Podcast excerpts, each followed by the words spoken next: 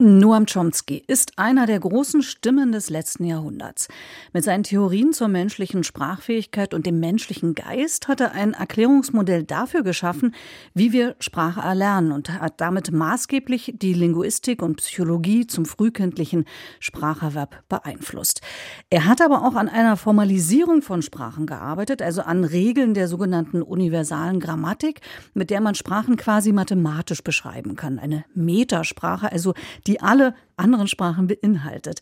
Eine solche Formalisierung lässt sich nicht nur in der Erforschung von natürlicher Sprache nutzen, sondern sie beeinflusst auch die Art und Weise, wie Programmiersprachen gestaltet sind. Man könnte also sagen, Chomskys Arbeit ist Teil des Fundaments der digitalen Welt, in der wir heute leben. Doch damit nicht genug. Chomsky ist natürlich auch politisch. Er hat sich zum Beispiel kritisch mit den Auswirkungen von künstlicher Intelligenz befasst, bezogen auf den Aspekt, wenn man damit versucht, den menschlichen Geist nachzubilden. Jetzt gibt es einen künstlichen Noam Chomsky auf der Berliner Science Week. Da wird eine Virtual Reality Installation gezeigt, in der BesucherInnen mit einer Software interagieren können, die aus Chomsky-Daten erschaffen wurde. Chomsky vs. Chomsky heißt das Projekt und Markus Richter ist darin eingetaucht. Chomsky vs. Chomsky ist schon eindrucksvoll, bevor es überhaupt losgeht. Ein abgedunkelter Raum, atmosphärischer Hintergrundsound und eine große weiße viereckige Säule. An jeder Seite hängt eine VR-Brille. Ich setze eine davon auf und sehe als erstes dort, wo gerade noch in der echten Welt die große weiße Säule war, eine digitale große weiße Säule. Der Übergang wird mir also einfach gemacht. Der Unterschied? Diese Säule steht in einer Naturlandschaft mit Felsen, Bäumen und Kakteen. Und auf ihr erscheint ein Gesicht. Ist das Chomsky? Who are you?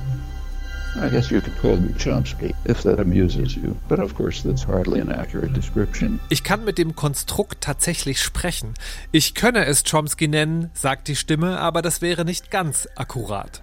Gleich diese erste Antwort zahlt deutlich auf das Ziel von Chomsky vs. Chomsky ein, das die Soziologin Sandra Rodriguez, die führende Kraft hinter dem Projekt, so formuliert. Können wir einer breiten Öffentlichkeit grob beibringen, wie ein KI-System funktioniert, wie es sich von menschlicher Intelligenz unterscheidet und wie man die Zukunftsversprechen, die dafür gemacht werden, selbst bewerten kann? Das Hin und Her fühlt sich stellenweise tatsächlich wie eine Unterhaltung an, auch wenn sich erahnen lässt, auf welche Stichworte der digitale Chomsky reagieren wird, wenn ich ihn zum Beispiel frage, was ist künstliche Intelligenz? It is the efforts humans do to program machines to mimic certain aspects of human behavior hier wird nicht konkret beschrieben, wie KI im Detail funktioniert, aber Noam Chomskys Verständnis vom Konzept KI erklärt.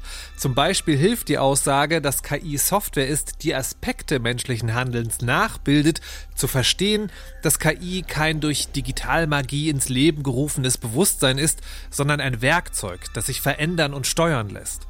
Falls man vorher also eine sehr klare Definition vom Begriff künstliche Intelligenz als digitales Bewusstsein oder einer konkreten Software hatte, wird das hier aufgelöst.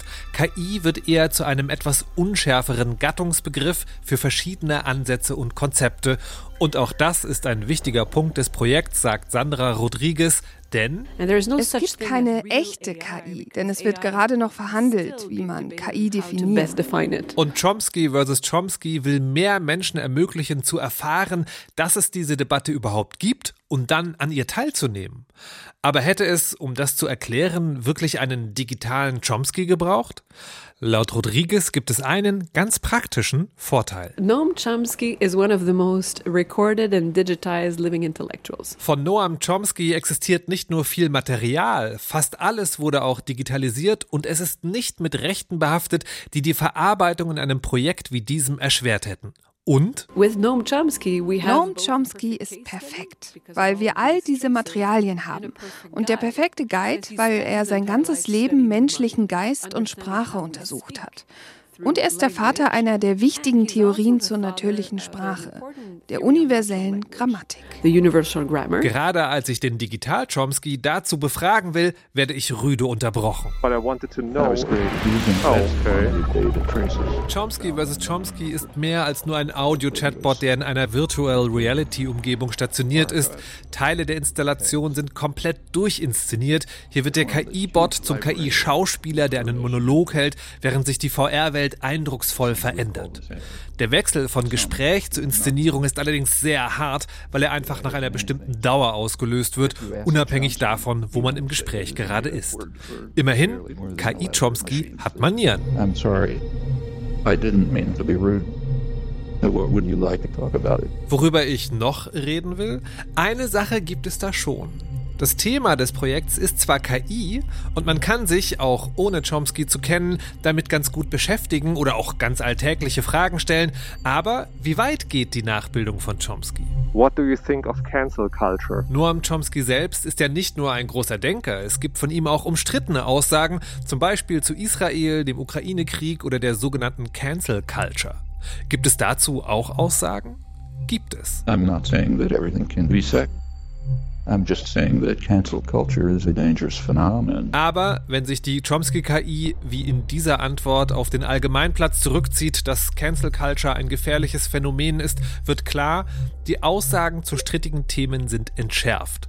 Man wolle das Projekt zugänglich halten und habe sich deswegen darauf beschränkt, Systeme oder Mechanismen zu reproduzieren, die Chomsky kritisiert, erklärt Rodriguez, aber keine konkreten Personen oder Länder zu benennen.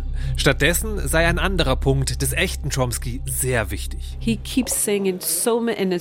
Er sagt immer wieder, lasst euch von Puzzeln überraschen. Seid neugierig wie ein Kind. Hinterfragt alles. Wonder, look for puzzles, question everything. Das führt uns zu dem Moment, wo ich auf einmal mit drei Menschen interagiere, die zeitgleich mit mir in der VR-Umgebung sind, bis jetzt aber für mich unsichtbar waren. Die Säule verschwindet, es erscheint ein kleines Rätsel, in dem wir auseinandergeschnittene dreidimensionale Gegenstände gemeinsam wieder zusammensetzen müssen. Ein vergnüglicher, aber viel zu kurzer Moment.